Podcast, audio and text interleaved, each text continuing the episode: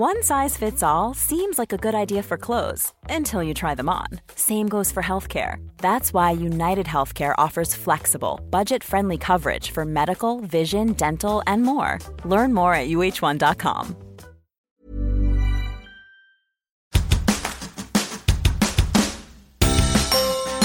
Hola a todos y bienvenidos a un nuevo episodio del podcast de Hannah Fernández, A Guide to Live Well una guía práctica para vivir bien en la que encontrarás charlas con los mayores expertos en salud y bienestar físico, mental y emocional.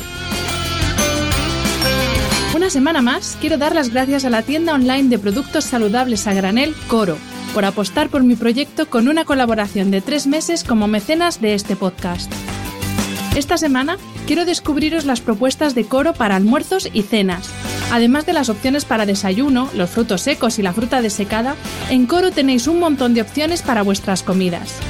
¿Qué te parecen unos fusilli de garbanzos con salsa pesto y tofu con olivas? ¿O una crema de calabaza con hamburguesas veganas de alcachofa? ¿O cualquiera de sus cremas para untar? Berenjena, tomate y albahaca, mango y curry. Si aún no conoces todas las propuestas de Coro, te invito a que visites su página web www.coro-medioshop.es y si te decides hacer un pedido, utiliza el código podcast HANA, todo seguido y en mayúsculas, para disfrutar de un 5% de descuento. Recuerda, podcast HANA. Es un placer trabajar con una marca como Coro que confía en mí, que respeta mi manera de trabajar y que además comparte los valores que sustentan este proyecto. Honestidad, transparencia y rigor. Recuerda que haciendo tus compras en Coro no solo estás cuidando tu salud, también estás ayudando a la continuidad de este podcast.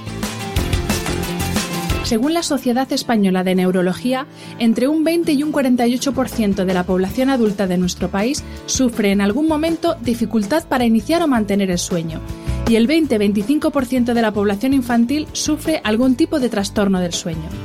Además, un 32% de la población española se despierta con la sensación de no haber tenido un sueño reparador y un 35% finaliza el día muy cansado. Son datos alarmantes, pero poco sorprendentes. Vivimos en una sociedad con horarios sumamente tardíos. Comemos tarde, cenamos tarde, salimos de trabajar tarde y nuestro rato de ocio y de desconexión nocturna empieza también tarde. El prime time arranca casi a las 11 de la noche todos los días. Según datos de DKV Salud y Bienestar, el 40% de los adultos entre 36 y 55 años confiesan no descansar bien por la noche y solo un 15% define su descanso como muy saludable. Y según estudios de la aseguradora, las mujeres duermen incluso peor que los hombres. Hoy cuento en el podcast con el doctor Javier Álvarez, especialista en neurofisiología clínica y director de la unidad del sueño del Centro Médico Tecnon de Barcelona un activista del descanso, como él mismo se define, al que pudisteis escuchar hace algo más de un año, en marzo de 2020, en uno de los episodios especiales que grabé cuando comenzó el confinamiento. Trece meses y una pandemia después, vuelve a sentarse al otro lado del micro para hablarnos de las consecuencias físicas, mentales y emocionales de la privación continuada de sueño, para hacer un repaso de los enemigos del descanso y para darnos su opinión sobre los suplementos y dispositivos de monitorización del sueño que prometen optimizar nuestro descanso al máximo. Os dejo con la entrevista. Bienvenido doctor, bienvenido Javier y muchas gracias por estar otra vez en este podcast un año después que se dice pronto.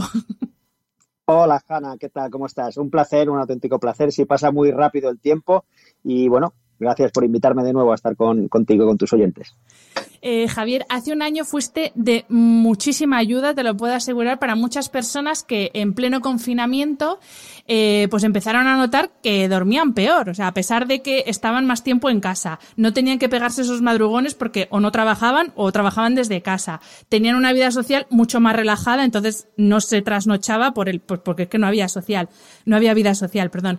Pero sin embargo, eh, muchas más personas han empezado a dormir peor. Entonces, me gustaría preguntarte cómo habéis vivido vosotros, los profesionales del sueño, cómo lo habéis vivido en consulta, tanto en un principio, que ya lo hablamos en su momento, cuando llegó el momento confinamiento, como lo que estáis viendo ahora, que todavía no hemos recuperado la normalidad, pero no sé si ha mejorado nuestra situación con respecto al sueño o seguimos igual. Bueno, primero decirte que qué ilusión me hace que me digas que ayudamos a mucha gente a, dormir mejor en aquella temporada tan difícil. Gracias, evidentemente, a que tú lo, difundiste, pero a mí eso me hace mucha ilusión y, se me pone incluso la, piel de gallina porque, porque es nuestro objetivo poder ayudar a la gente. Entonces me hace, mucha ilusión y te, lo, agradezco. Entonces, ¿qué ha pasado? Efectivamente, sabíamos que los, los trastornos del sueño ya eran muy prevalentes en nuestra sociedad pero la pandemia pues los, ha acelerado muchísimo más, ¿no? En parte porque los ha hecho más prevalentes, ha hecho que, sean, que haya más, pero también porque los ha hecho más visibles. Muchas veces, eh, es, mi impresión, eh, muchas personas ya dormían mal o regular o tenían problemas de insomnio y, a lo mejor no consultaban con nadie, no sabían dónde ir no sabían que había centros especializados en medicina del sueño. Y sin embargo, pues ahora al, al hablarse más del sueño y haber más gente que duerme mal, pues se han visto más identificados y han, buscado ayuda o, han levantado la mano y han dicho yo aquí también estoy o han venido a preguntarles también porque son muchas las pues, compañías o, encuestas que se están haciendo preguntando a la gente cómo está durmiendo y antes no se hacían tanto entonces claro cuando cuando no sé lo que busco no sé lo que encuentro pero cuando me pongo a buscar cosas pues evidentemente es más fácil que encuentre ¿no? yo creo que eso es una tiene una parte ¿no? evidentemente no lo es todo porque sin duda la situación de pandemia que ya estamos pues 14, 15 meses con, con, con, esta historia tan tremenda, tan, que nos ha, nos ha generado ansiedad, angustia, alteraciones del estado de ánimo, lo que estamos hablando ahora del agotamiento pandémico, por supuesto que también causan trastornos del sueño, sobre todo trastornos del sueño de las disomnias, trastornos del sueño tipo, tipo insomnio. Y lo que hemos visto en la consulta es, al principio, la gente venía no se veía muy afectada su, sueño por el tema de la pandemia, lo que tú decías, ¿no? Incluso estaba mejor, porque mira, he, bajado un poco el ritmo tan acelerado de vida que llevaba, eh, voy, estoy más tranquilo, estoy más con los míos, me puedo escuchar un poquito más y, no había tanto trastorno, pero sí en estos últimos meses hemos visto claramente que la pandemia sí que está afectando al sueño, al sueño de, los españoles y que está haciendo que, haya más insomnio, haya, eh, ya la gente está más que ansiosa que también un poco agotada, afectaciones del estado de ánimo, ¿no? El agotamiento pandémico, el, el necesito ver a gente, necesito abrazar a gente, necesito ver a mis familiares, necesito tener una estabilidad, necesito saber que voy a tener trabajo, que voy a tener unos ingresos y eso genera mucha mucha incertidumbre y está provocando trastornos trastornos del sueño y bueno, eh, es un aprendizaje para, para, para nosotros y para los pacientes porque mm, evidentemente tenemos que, siempre lo, sabes que lo comentamos, en, un trastorno de insomnio tenemos que buscar la causa. Y la pandemia puede haber sido el desencadenante, pero no veníamos de una buena base, sin duda. Es que es lo que te iba a decir. Yo sí de algo me he dado cuenta es de que igual de determinantes son los hábitos, por así decir, de higiene de sueño hábitos físicos, pues eso, la tecnología, el que comes, que bebes, actividad física, exposición a la luz, pero de algo, si de algo me he dado cuenta durante la pandemia, durante estos meses, es lo determinante que es el equilibrio mental, o sea, cómo gestionamos ese estrés, esa incertidumbre y cómo nos afecta eso a la hora de dormir y de tener un sueño de calidad, que yo pensaba que yo, pues eso, dormía como un lirón, yo no tenía ningún problema, pero claro, el hecho de no saber cuándo voy a poder volver a viajar, por ejemplo, que puede parecer una chorrada, pero yo que viajaba prácticamente todos los meses, para mí está siendo no te puedes imaginar lo que me está estresando el hecho de no poderme mover. Y yo creo que si, si de algo nos hemos dado más cuenta es de la importancia que tiene el gestionar bien esto de aquí, el coco, para, para eso, para dormir bien. Fundamental. Eh, claro, cuando nos limitan a cosas que nos gustan hacer, nos ponemos nerviosos y entonces dormimos, dormimos peor. Pero es que tenemos, y diría que somos una sociedad con muy poca flexibilidad de adaptación somos muy señoritos. Somos, o sea, yo me gusta viajar y tengo que viajar una vez al mes. Y no lo digo por ti. No, no, pero totalmente, totalmente cierto. Mejor que nos pongamos nosotros como ejemplo, que de repente nos quitan ese viaje al mes y nos, nos genera una, un estado de ansiedad. Y a, mí exactamente igual. A mí si me dices, mira, no puedes salir a la calle y no puedes hacer deporte, pues yo me subo por las, por las paredes, ¿no? Es decir, actividad física. Eh, escuchamos muy poco a, nuestra mente, eh, nos escuchamos muy poco nuestras emociones, escuchamos muy poco nuestros, nuestros pensamientos, conectamos, eh, no, sabemos estar sin hacer.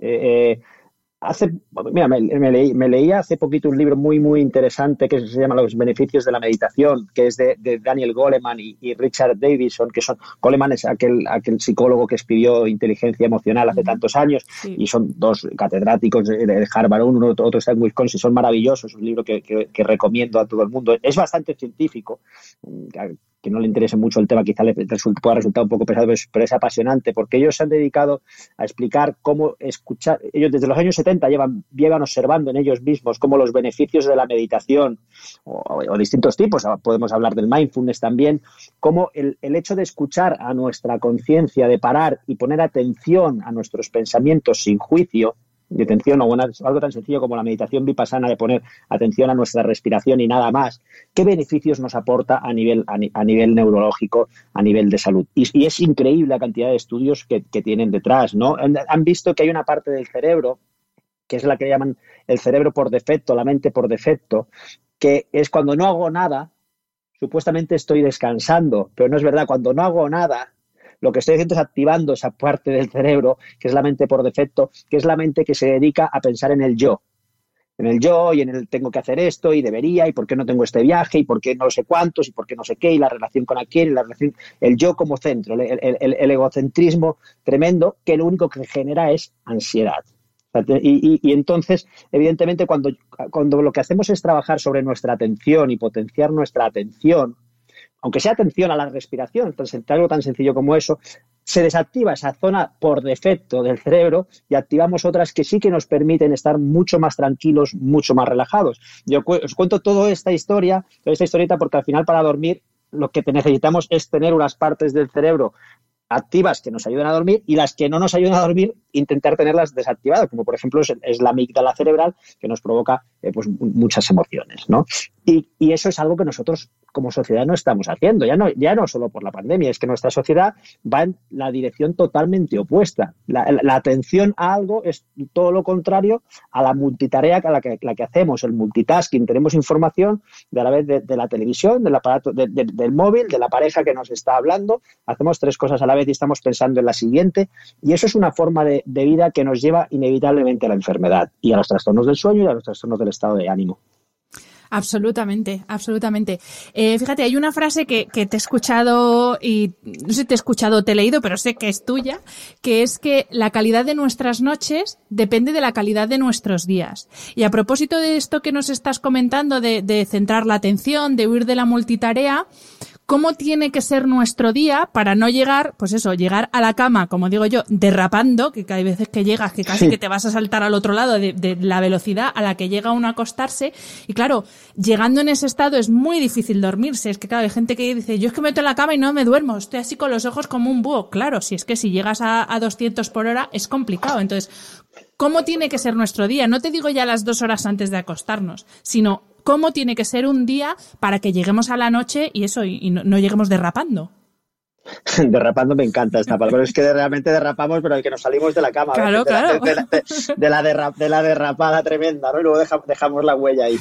Eh, evidentemente, eh, nuestro día debe ser equilibrado. Nuestro día ser en la línea de lo que estaba comentando, ser un día en el que nos podamos escuchar, en el que podamos tener pausas, en el que podamos ser conscientes de lo que hacemos en cada momento y estar en ello. Si me estoy, si estoy comiendo, voy a ver a qué sabe este tomate. Ya después pensaré mi siguiente paciente, eh, cómo lo puedo ayudar. Pero mientras que esté comiéndome el tomate, no puedo estar pensando en qué, paciente voy a ver después y cómo lo podré ayudar. Tengo que estar.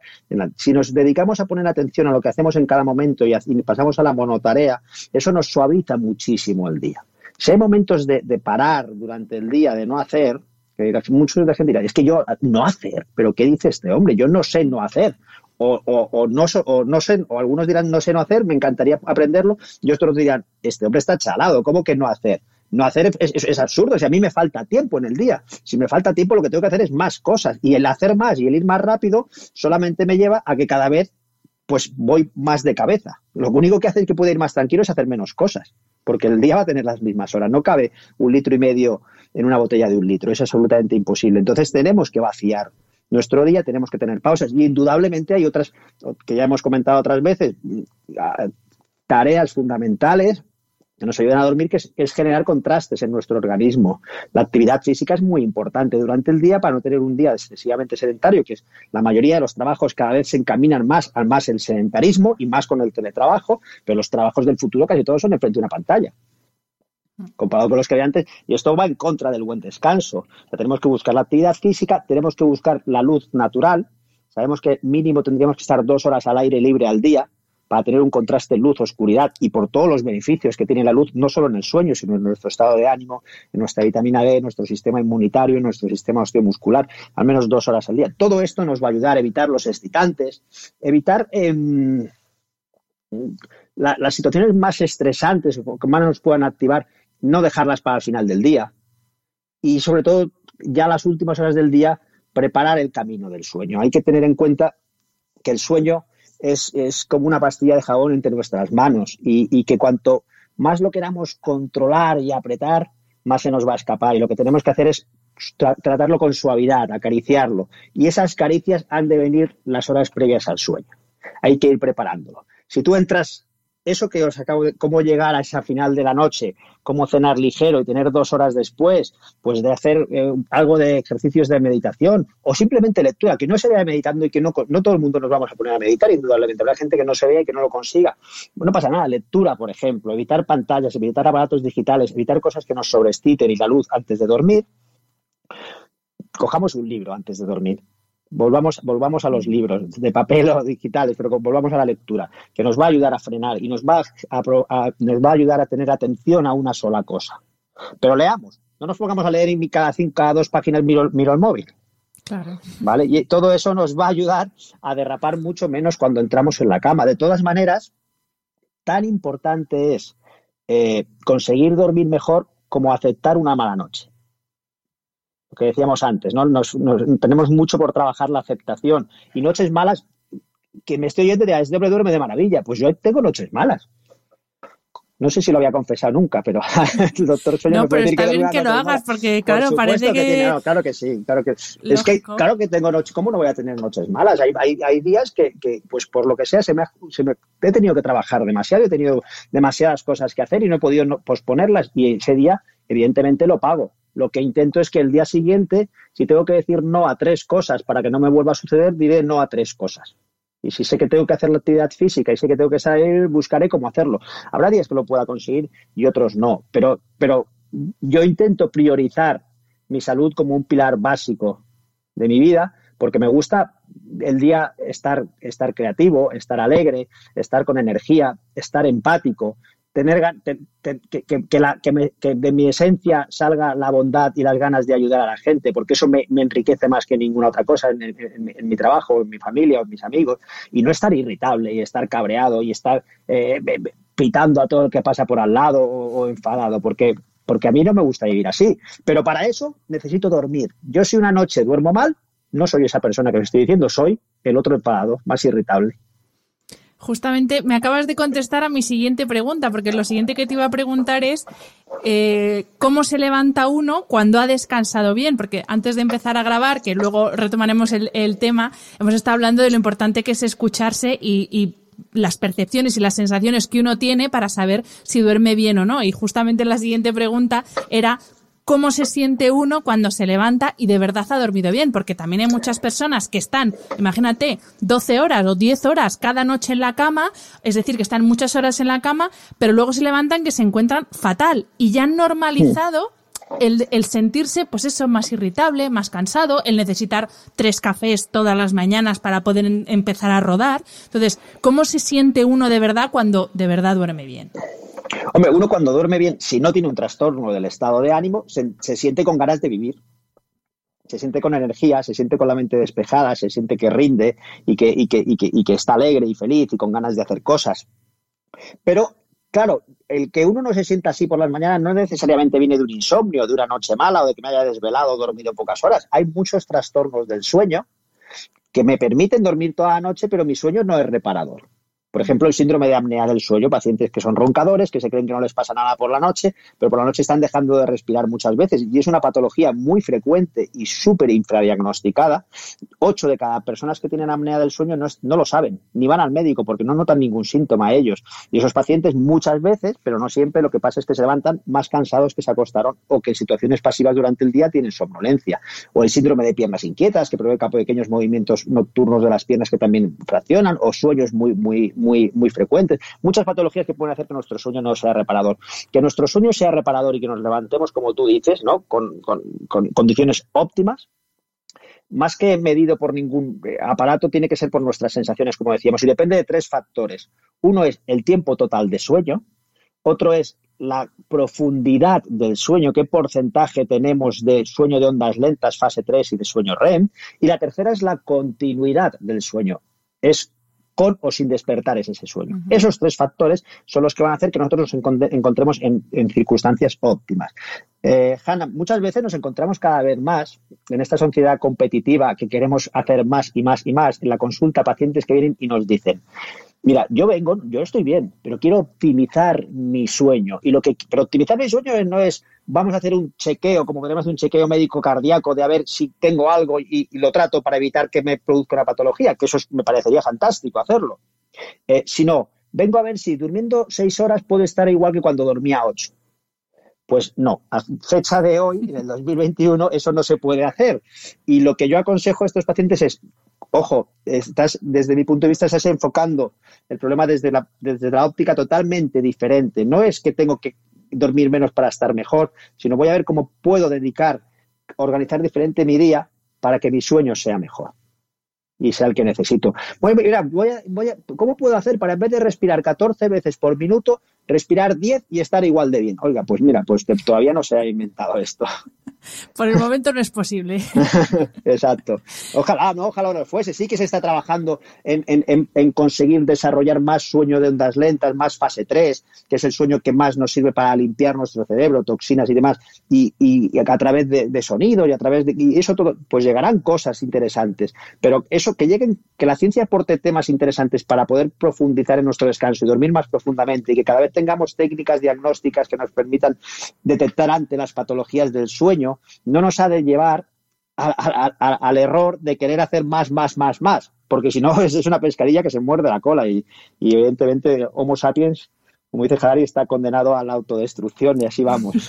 Desde luego, le pasa también un poco como con la nutrición, por ejemplo, que eh, con esa obsesión de optimizar lo que comemos para absorber todos los nutrientes, pues ya hay personas que se van al extremo y de que prácticamente solo comen eh, productos artificiales en lugar de tomar alimentos. Y es como, empieza por el mm. principio, empieza comiendo lo que hay que comer y alimentos y luego ya optimizarás cuando eso no sea suficiente. Pero a veces empezamos un poco la casa por el tejado quitémonos, porque también, y yo creo que influye una parte muy importante y es que es que nos que, la, competitividad, ¿no? El querer, el querer siempre ser eh, los, mejores y la autoexigencia y el querer el, más. Querer ser máquinas, ¿no? Porque lo de optimizar al final es, lo que se hace con una máquina.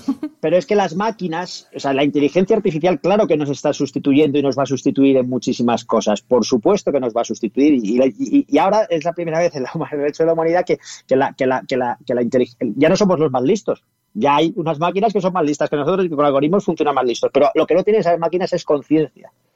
Y lo nosotros sí que la tenemos y lo que tenemos que y, y, hablo tanto de esto porque esto es fundamental para dormir bien. Y lo que tenemos que ojalá y se desarrolle tanto la inteligencia artificial y la tecnología como la, atención y el cuidado a la conciencia humana porque eso hará que, que podamos invertir bien eh, esto, esto, estos avances. Si no pues estamos condenados a ser esclavos de, esa inteligencia artificial y de esas máquinas, o de los aparatos, eh, de, los, de los sensores que, nos miden nuestros ritmos, por ejemplo, ¿no? Luego, luego hablamos de, los dispositivos. Eh, antes te quería eh, preguntar por un tema muy concreto, o uno de los sistemas que más se ven afectados cuando tenemos una mejor o peor calidad de nuestro sueño, que es el sistema inmunológico. Durante todos estos meses de la pandemia se ha hablado mucho de factores de riesgo a la hora de contraer una infección, pues como por, por el caso concreto del, de este coronavirus, el tema de afecciones respiratorias, el tema de la obesidad era un factor de riesgo, pero lo que mucha gente no acaba de procesar o no acaba de entender es que el sueño es uno de los grandes aliados de nuestro sistema inmunológico y que lo mismo si estás encadenando una gripe tras otra, un catarro tras otro, eh, lo mismo tienes un problema con tu sistema inmunológico porque no estás descansando bien. Entonces me gustaría que nos explicaras la relación que hay entre el descanso y tener unas defensas como Dios manda para hacer frente a virus y todo lo que venga. Pues a todo lo que nos echen. pues evidentemente, evidentemente es, es, es fundamental el, el, el, sueño para otras las cosas que sirve, es para recargar, restaurar, reparar. Y esas son las funciones que tiene el sistema inmunitario. Es decir, nuestro sistema inmunitario se fortalece eh, durante, mientras dormimos y si no y si no, no dormimos correctamente no, no lo hace y por lo tanto somos muchísimo tenemos un sistema inmunitario unas defensas más bajas y somos muchísimo más propensos a cualquier tipo de ataque o sea a caer o a estar más débiles ante cualquier tipo de ataque de tipo vírico o, tipo climatológico o tipo de, de, de, lo que sea ¿no? Eh, hay muchos experimentos y, muchos estudios hechos y, por ejemplo, en el rinovirus, un virus, por hablar de un virus sencillito, en la, época que estamos de los virus, virus sencillito, el resfriado común, si dormimos seis horas, sabemos que eh, tenemos cuatro veces más de probabilidades de coger un rinovirus que las personas que duermen ocho horas. Cuatro veces más por dos horas de diferencia. Pero también sabemos incluso que una sola mala noche ya provoca alteraciones en nuestro sistema inmunitario y provoca mutaciones y provoca oxidaciones en nuestro organismo por una mala noche. Ojo, eso lo quiere decir a todo el mundo. Ojo, una mala noche ya me tengo que empezar a agobiar y a focalizar que yo he dormido una noche mal y me va a pasar que tendré Alzheimer. No, vamos, vamos con calma, porque el, preocuparnos por el sueño no nos va a solucionar el problema. Lo que tenemos que hacer es ocuparnos. Pero para ocuparnos del sueño tenemos que muchas veces que cambiar nuestro estilo de vida. No nos va a caer un buen sueño del cielo. Y indudablemente dormir bien es la mejor de nuestras defensas, sin ningún tipo de duda. Dormir bien, como decíamos antes, Hanna, dormir en cantidad, dormir en profundidad y dormir en continuidad.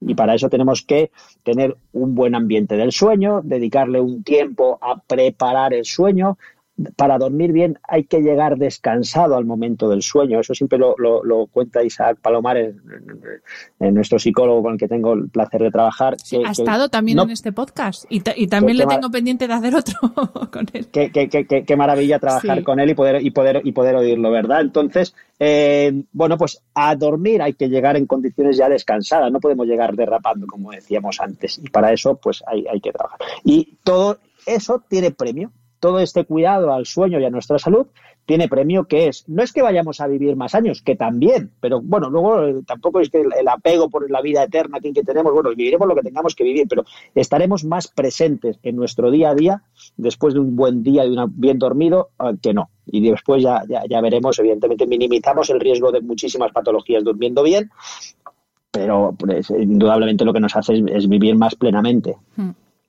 Otro de los temas por los que te quería preguntar, Javier, porque he estado leyendo bastante últimamente, es eh, la relación que hay entre un mal sueño y la depresión. Y cada vez hay más estudios eh, en los que personas que padecen una depresión tienen como denominador común el que tiene una mala calidad de sueño. Lo que pasa es que no sé si es antes el huevo o la gallina. Si uno deriva del otro, se retroalimenta o... Puede ser las dos cosas, Hanna. Eh, fíjate, el, existen los trastornos eh, psiquiátricos que tienen como síntoma eh, el insomnio, asociado a un trastorno psiquiátrico, la ansiedad, la depresión, por ejemplo, pueden tener asociado el insomnio como síntoma, pero también el trastorno del sueño puede ir independiente al trastorno del estado de ánimo. De hecho, la última clasificación internacional de los trastornos del sueño y antes había un batiburrillo de clasificaciones del insomnio tremenda, cogía y decía, oye, no, no, existe el trastorno de insomnio crónico como entidad propia, a la que no tiene por qué estar asociada a ningún otro tipo de trastorno del, anímico. Y existen trastornos del sueño tipo insomnio asociado a patología psiquiátrica, como dos entidades diferentes. ¿vale? ¿Qué ocurre? ¿Qué vemos muchas veces? Pues muchas veces lo que vemos es personas que vienen a la consulta quejándose de que tienen, no tienen dificultades para coger el sueño, que concilian bien el sueño, que se duermen con facilidad cuando se ponen, que duermen 3, 4, 5 horas, pero se despiertan temprano y les cuesta muchísimo volver a dormirse o no se vuelven a dormir, es decir, el despertar precoz. El despertar precoz es un síntoma que muchas veces es la antesala a una depresión. Muchas veces estos pacientes anímicamente se encuentran bien, pero si esto continúa, pueden acabar desarrollando una depresión, ah, incluso antes de que ellos noten una afectación del estado de ánimo. Y esto sucede porque hay una relación con un neurotransmisor que es la serotonina. La serotonina es el neurotransmisor básico para nuestro estado de ánimo o uno de ellos, pero también lo es, es importante para el sueño. Cuando los niveles están muy bajos estamos deprimidos, cuando están un poquito bajos estamos en una leve, leve lo que hablaríamos de distimia, y cuando están un, muy poquitos bajos, lo primero que suele aparecer es despertar precoz, incluso antes de que el paciente se encuentre afectado anímicamente. Entonces, es muy interesante cuando alguien empieza a tener este tipo de insomnio, de me despierto demasiado pronto y tal, que piense un poco cómo, cómo está, cómo están anímicamente. A lo mejor se encuentran bien, pero llevan una temporada de, de mucho estrés, de mucho agotamiento, han pasado por situaciones difíciles últimamente, están o simplemente están gastando más y no hablo económicamente, eh, eh, sino energéticamente, de lo que están, de lo que están aportando, están, están consumiéndose, está, su pila, su energía se está desgastando y eso puede llevar a, un, a, un, despertar precoz. Y aquí cuando sucede esto, pues está muy bien analizar bien, está bien también pasar a escalas del estado de ánimo, no vaya a ser que realmente estemos ante un trastorno de, de depresión y con lo cual tendríamos que tratarlo como tal y derivar, en nuestro caso, derivar a un especialista en psiquiatría para que lo trate adecuadamente, pero a veces sí que son estas alteraciones del estado leves que entonces sí que se empiezan a retroalimentar con un mal descanso. Si me empiezo a dormir pocas horas y encima ya tengo la serotonina baja y al día siguiente lo tengo que vivir con muchas más limitaciones, pues también voy a dormir peor, voy a encontrar peor anímicamente y se genera un círculo vicioso. Es decir, al final hay, que individualizar mucho el, cada paciente, pero, pero sí que diciéndolo así generalmente, el despertar precoz puede ser un signo de alarma de ojo, miremos cómo está ese estado de ánimo. Eh, hasta ahora hemos hablado de factores, eh, por así decir, internos, pero quería preguntarte por un factor externo que dos veces al año ocupa los titulares de los telediarios, que nos altera eh, los biorritmos bastante más de lo que pensamos, que es el famoso cambio de hora, que yo, sinceramente, a todos los expertos en sueño que, que les escucho hablar, ahora quiero conocer tu opinión, dicen que no tiene ningún sentido que sigamos cambiando la hora y, por ejemplo, la que hemos hecho, este cambio que hemos hecho hace unas semanas es bastante nefasto porque va un poco contra natura, ¿no? Con respecto a lo que deberíamos hacer, que es estar más tiempo expuestos a la luz natural y, y, que por la noche, cuanto antes sea, o sea, que la noche coincida con nuestras horas de sueño, por así decir. Entonces, quiero conocer tu opinión y sobre todo, cómo nos afecta realmente este cambio de hora es curioso como los medios de comunicación eh, recurren eh, repetidamente a según qué temas cuando se acerca, y claro, hace tantos años que nos dedicamos a esto que ya sabemos cuando se está acercando el cambio que empiezan a, contactar unos y otros. Y nosotros siempre decimos lo mismo. Muy bien que habléis del tema, pero luego no, es que no se os olvide el sueño el resto del año, porque hay muchas más cosas importantes a hablar del sueño que el cambio de hora, pero ya aprovechemos este tirón para por lo menos que sigamos estando ahí visibles y que se, se, sigan acordando del sueño, aunque sea por esto. Pero hablar del cambio de hora una semana antes de que se produzca, no habléis el sábado en el que se produce una semana, porque es lo que suele pasar, o el día de después, porque entonces no podemos dar los consejos como para cómo minimizar las consecuencias del cambio de hora. Pero bueno, cada año pasa exactamente lo mismo y siguen hablando el, día de después, pero supongo que es que eso es inevitable, ¿no? Porque por la cantidad de cosas que llevamos. Pero el tema del cambio de hora, eh, hay un doble cambio de hora que tiene un origen eh, a nivel energético y un ahorro eh, económico que ya se está demostrado que no es así y entonces la Comisión Europea, hace un par de años creo que fue, dijo, vamos a, ver, se puso en contacto con expertos de distintos países, con sociedades médicas, entre, entre ellas nosotros, la Sociedad Española de Sueño y el Grupo de Cronobiología, y, nos preguntaban nuestra opinión sobre qué pensábamos sobre ese cambio de, de, hora, doble cambio de hora. Y pues nos reunimos expertos en sueño, expertos en cronobiología, y lo que está claro es que el doble cambio de hora al año provoca pequeños desajustes de nuestros ritmos biológicos que no es que causen grandes trastornos eh, de salud, pero sí desajustes que, se, que pueden ser incómodos, incluso durar unos días. Y sobre todo pasa más en gente pues más mayor o en niños pequeños o en gente con trastornos del sueño o en gente con genes reloj, es decir, con, menos flexibilidad de adaptación a los cambios horarios. ¿Vale? que sufren más el jet lag o que sufren más el trabajo por turnos o, todas estas cosas. Entonces, como no, no hay ningún beneficio y lo que hay es un doble perjuicio, pues vamos a intentar lo que la Comisión dijo Europea, vamos a, consultar a cada país que nos diga qué piensan. Primero hicieron una, escala global a nivel europeo que contestó muy poquita gente, porque sí, dicen, tantos españoles dijeron no sé qué, pero es que el 80 o el 90% de los que contestaban la escala eran alemanes. ¿vale? Que, al final pasa a todo el mundo de todo, pero, pero, está bien, ¿no? Al final son los que tiran del, carro muchas veces. Y, la gente dijo, sí, pues queremos que se deje de, hacer el cambio de hora y los científicos y los médicos pensamos que, es... Eh, no todos, ¿eh? hay gente que, no está de acuerdo en este tema, que, que, mm, pero por lo menos la Sociedad Española de Sueño sí que eh, tomamos esa, determinación y, de cronobiología y también recomendamos no cambiarla. Y entonces lo que, lo que toca ahora es, ¿y en qué franja horaria nos tenemos que quedar? ¿Vale? Cuando se deje de cambiar dos veces al año para minimizar esas consecuencias, para eliminar esas consecuencias de salud que tiene, ¿en qué franja horaria? ¿Nos tenemos que quedar con la franja de verano con el horario de verano o nos tenemos que quedar con el de invierno. Y si eso lo preguntas, si quieres pregúntaselo a, la cantidad de seguidores y oyentes que tienes, te dirán, ¿cómo? ¿con cuál? Con la de verano. Dirán, la de verano es maravillosa. Lo que tú estabas diciendo ya, les estaba sonando raro, pero ahora, si cuando les diga yo lo que voy a decir, todavía les sonará más. Por ellos te dirán, no queremos la de verano porque qué bien que tenemos luz por las tardes, que es fantástico, salimos del trabajo y tenemos muchas más horas para además trabajar y hacer, no solo trabajar, sino hacer reporte, ir con nuestros amigos y hacer cosas más ahora que estamos tan privados de todo esto, pues encima que nos quiten luz por la tarde, ¿no? Sí, eso es cierto, pero no tenemos más luz por la tarde, noche, porque por esa hora, una hora, tenemos una hora más, pero tantas de diferencia como el invierno tenemos, sobre todo porque en primavera, verano los días son mucho más largos, hay muchas más horas de luz y en invierno hay muchas menos horas de luz. Y entonces al final lo que tenemos que ver es esas horas de luz de todo el año, de los 12 meses, cómo se adaptan mejor a las necesidades sociolaborales de toda la península ibérica, de todos los españoles. ¿Y cómo se adapta mejor? No solo hay que mirar que nos guste mucho la luz por la tarde y que en verano se haga en Galicia de noche a las diez y media, sino que si nos quedásemos con el horario de invierno, de verano, en las Baleares, en invierno, en diciembre y en enero, amanecería a las 10 de la mañana. O en Barcelona sería de noche a las nueve y media, sería de, día a las nueve y media de la mañana. Entonces, ¿qué ocurre con estas cosas? Pues que nos faltaría luz por la mañana. Y la falta de luz por la mañana tiene unas tremendas repercusiones para nuestra salud. Los adolescentes estarían entrando al colegio a oscuras.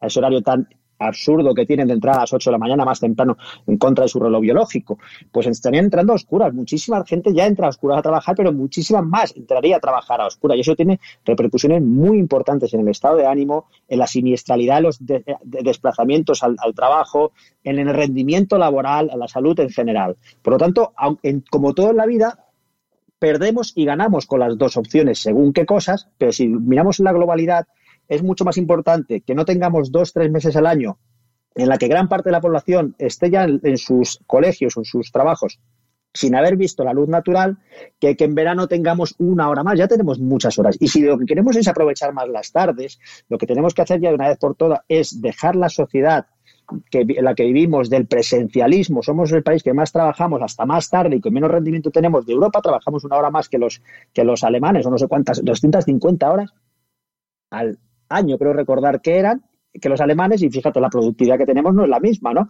Pues entonces lo que tenemos que hacer es empezar a organizarnos mejor con, esta, con estos movimientos de reforma horaria y demás, para poder compaginar mejor vida familiar, laboral y demás. Pero en cuanto a salud, con la franja horaria, sin ningún tipo de duda, el, horario de invierno, aunque nos cueste verlo ahora, eh, tendría más, más beneficios para nuestra salud que quedarnos con el de verano, que además, al ser hasta tan tarde de día, nos empuja el sueño a acostarnos más tarde, pero nuestros horarios de trabajo no empiezan más tarde.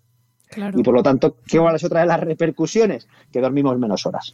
Pues que es un poco esto que se ha hablado tanto ahora con motivo del coronavirus, de elegir entre salud, economía, pues es un poco la misma diatriba, si lo piensas, porque es elegir entre lo que nos beneficia nuestra salud, que es tener cuanta más luz natural a primera hora mejor, y lo que tú decías, cuanta más luz tenemos a última hora del día, más tarde nos vamos a acostar, peor vamos a dormir y vamos a entrar en un círculo, entonces es un poco, pues eso, no elegir tanto eh, lo que culturalmente se lleva en España, que es los horarios tardíos, y, darle una vuelta de tuerca a nuestros horarios e intentar europeizarlos lo más posible.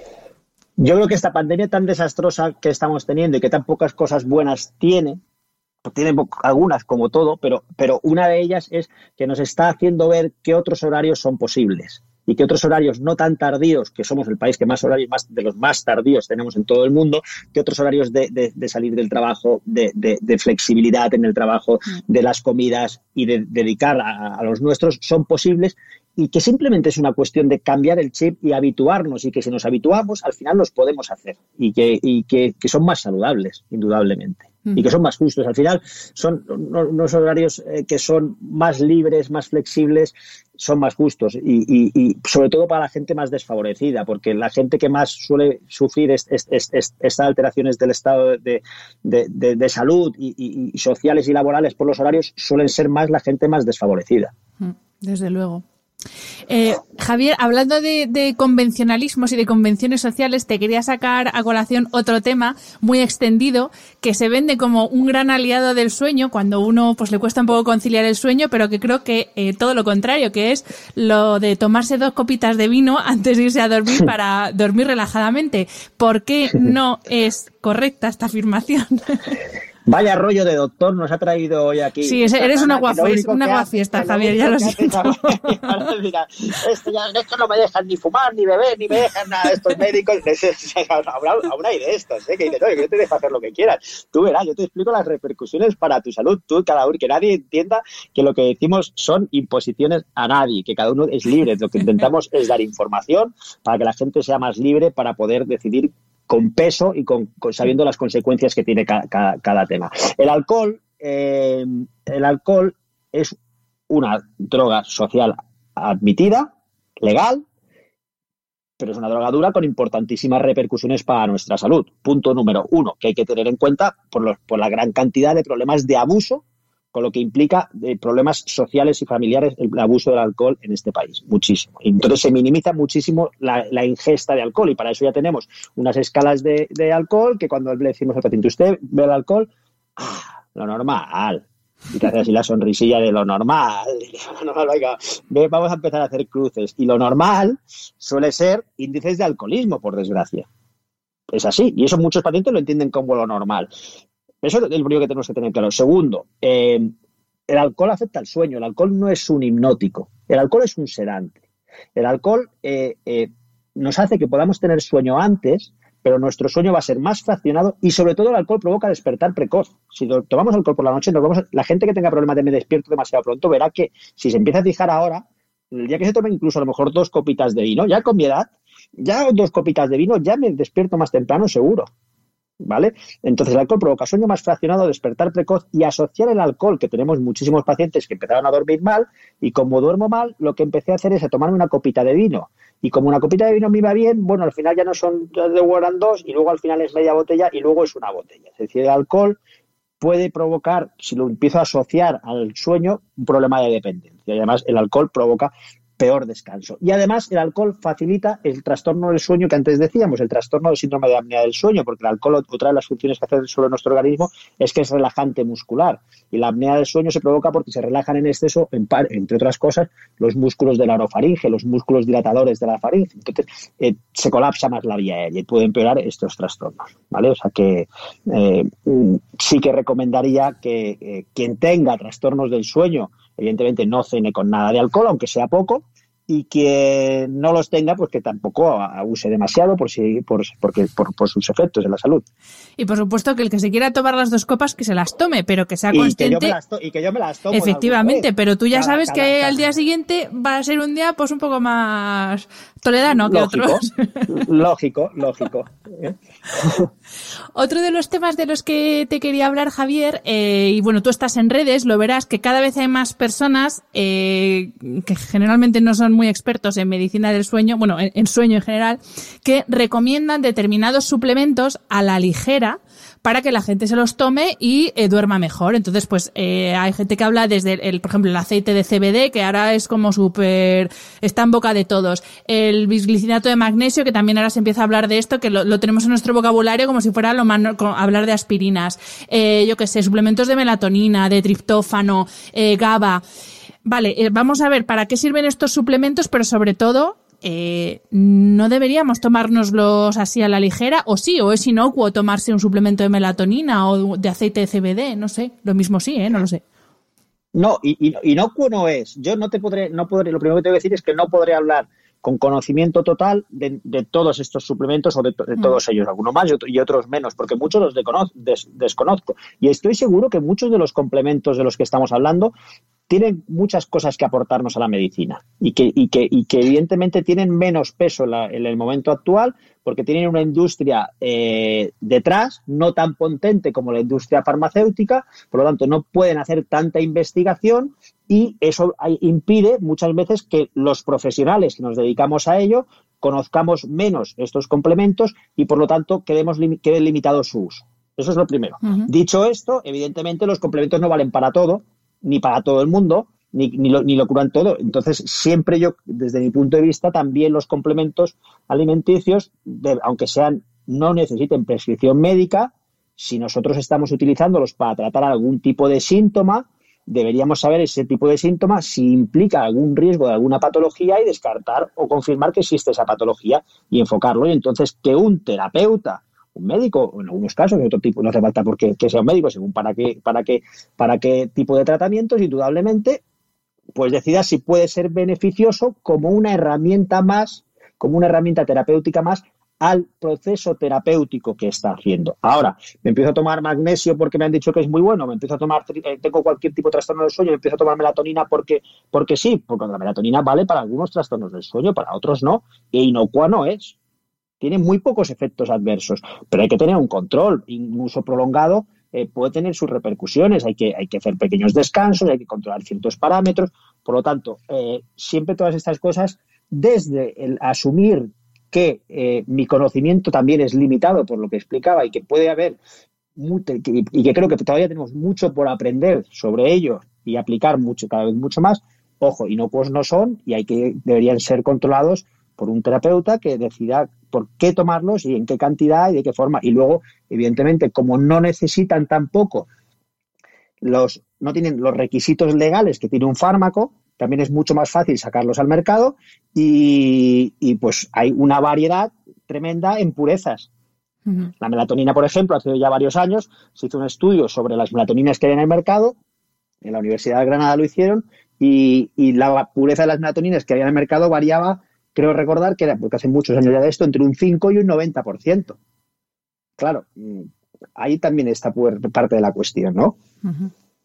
Pues comprendidísimo. Y bueno, y otro de los temas que también eh, relacionado con esto de optimizar el sueño, lo hemos hablado antes de empezar a grabar, es el tema de los dispositivos para traquear y analizar nuestro sueño. Y yo confieso, y te lo he confesado a ti antes, Javier, que soy una friki y yo lo llevo todo puesto porque a mí me encanta tener aplicaciones que me van diciendo cómo es todo, cómo es mi actividad, cómo es mi sueño, cómo es mi todo. Pero claro, tú me decías, ojo con, con el obsesionarse, ¿no? Con, con que una máquina te diga cómo duermes y no escucharte a ti y que tú, desde tu percepción, sepas saber si estás durmiendo bien o no. Entonces, ahí te dejo la, la, el tema de los dispositivos.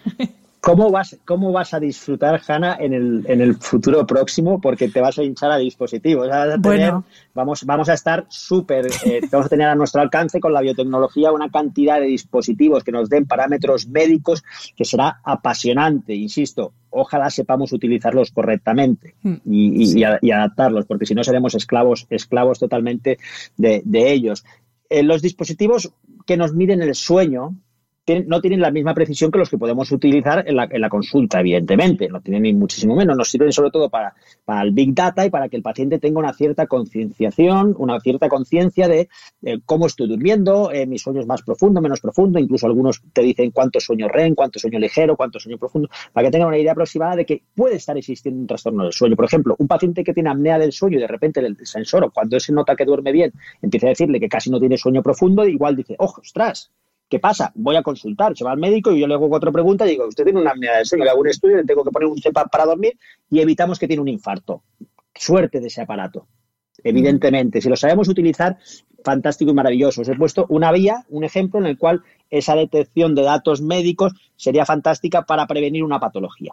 Pero también puede pasar que a mí no me pase absolutamente nada, esos sensores no sean tan, tan precisos y me empiece a obsesionar porque tenga una cierta tendencia obsesiva en que no estoy en el 25% que decían de sueño de ondas lentas, sino que tengo el 19,7%, porque hay gente que pide así. ¿Eh? y es así de autoexigente y de perfeccionista. Y si estoy en el 19,7 y no estoy en el 25, es que debo tener algo muy serio y entonces empiezo a preocuparme por el sueño y esa preocupación y atención al sueño, cada vez que me despierto voy a mirar de nuevo el sensor a ver cuánto está marcando y cuánto he dormido y voy a contar cuánto he dormido, resulta que me lleva que cada día estoy pendiente del reloj, me obsesiona el sueño, mi centro de pensamientos es el sueño y entonces desarrollo un trastorno del sueño como consecuencia de eso. Ese sería el otro extremo.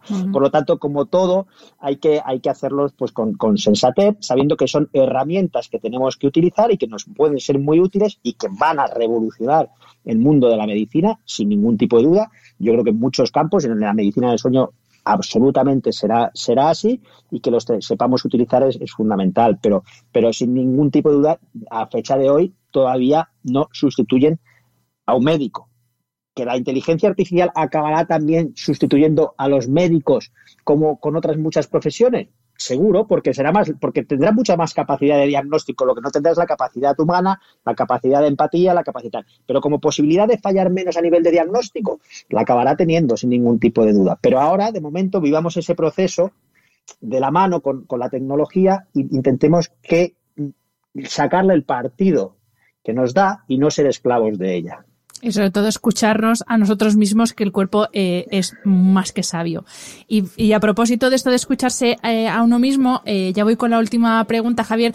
Con temas de sueño siempre me, me dejan en redes muchísimas preguntas y una, una seguidora me dejó el otro día una consulta que es si te podía preguntar cómo afecta el ciclo menstrual al sueño de las mujeres, porque sí que hay mujeres que lo mismo ni lo notan, pero como pasa con el mismo ciclo, que hay mujeres que ni lo notan y otras que les paraliza la vida literalmente cuatro días el ciclo menstrual. Entonces, ¿cómo nos afecta y sobre todo cómo podemos hacer para bueno, ser conscientes de qué es lo que nos puede pasar y pues esos días desde no exigirnos más o hacer algo en concreto para tener un sueño más reparador.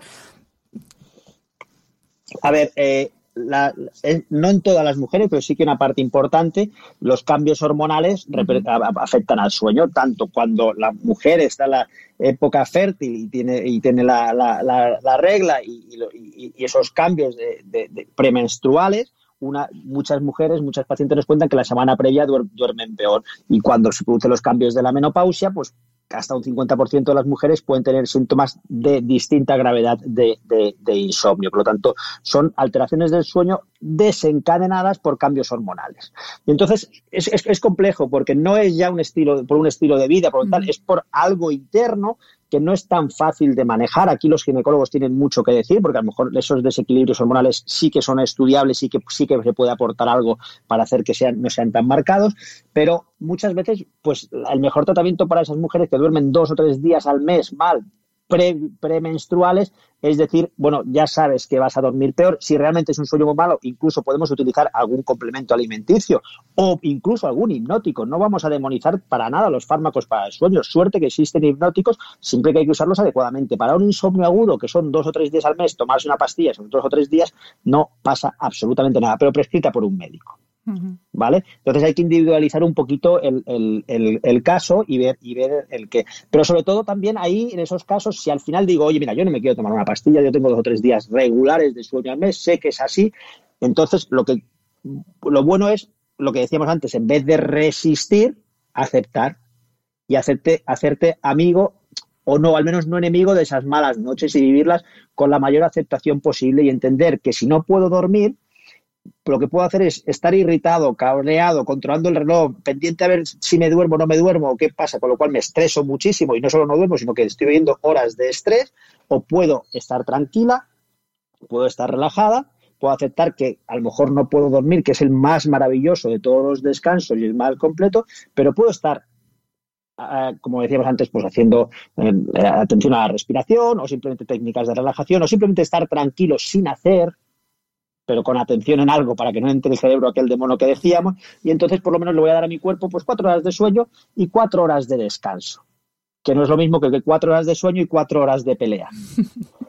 Eh, eh, hay que, según la gravedad de cada caso y según las repercusiones, pues habría que, individualizarlo, pero esos podrían ser consejos. Y evidentemente esos días que sé que, que la causa por la que estoy durmiendo, que duermo peor, es hormonal, que no me lleve a pensar que tengo un trastorno del sueño y que el precipitante, que es la causa hormonal no me lleve a un perpetuante y que mi insomnio ya no sea solo son días, sino que sea todo el mes, porque me he obsesionado y he entrado en bucle con el sueño. No estaría mal que en esos casos, si es repetitivo, yo les, les aconsejaría a estas pacientes, a estas oyentes tuyas, que, que probasen técnicas de mindfulness, de meditación, para estar más tranquilas en, esos momentos, podría, podría, podría ayudarles. Y, y, la, el mindfulness de meditación no es algo para estar más tranquilo, es algo para transformar, que a veces se confunde, ¿vale? Pero podría, podría, podría ayudarles a aceptar mejor estas malas noches. Pues aquí lo dejamos porque, bueno, eh, esto que te he comentado era una duda concreta de, una mujer, pero son varias las que me han preguntado y, lo que tú has dicho, eh, acudís a un profesional porque viva la medicina occidental y vivan los medicamentos cuando hacen falta. Entonces, si es para algo controlado y, por supuesto, siempre prescrito por un médico, pues eh, yo os invito a que acudáis al doctor Álvarez, que a, muchas os he mandado ya a, la consulta, porque la verdad es que tenéis un equipo maravilloso. Siempre es un placer hablar con vosotros, Javier.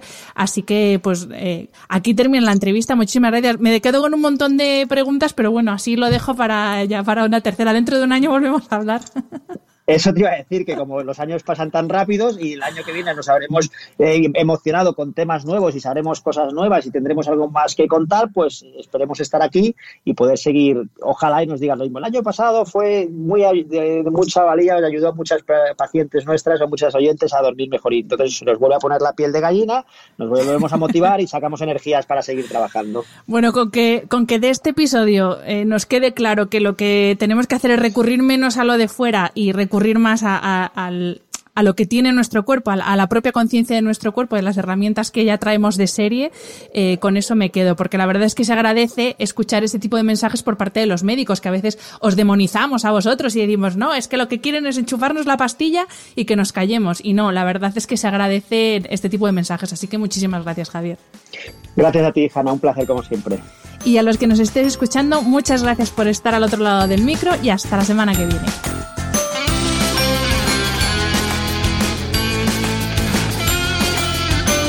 Espero que hayas disfrutado del episodio. Me ayuda mucho conocer tu opinión y tus sugerencias para este programa. Si quieres escribirme, puedes hacerlo a través de mi página web hanafernandez.es, donde encontrarás las notas sobre cada episodio y recursos adicionales. Y también puedes hacerlo en mi cuenta de Instagram, hanafr. Mil gracias como siempre por estar al otro lado. Nos escuchamos en el próximo episodio.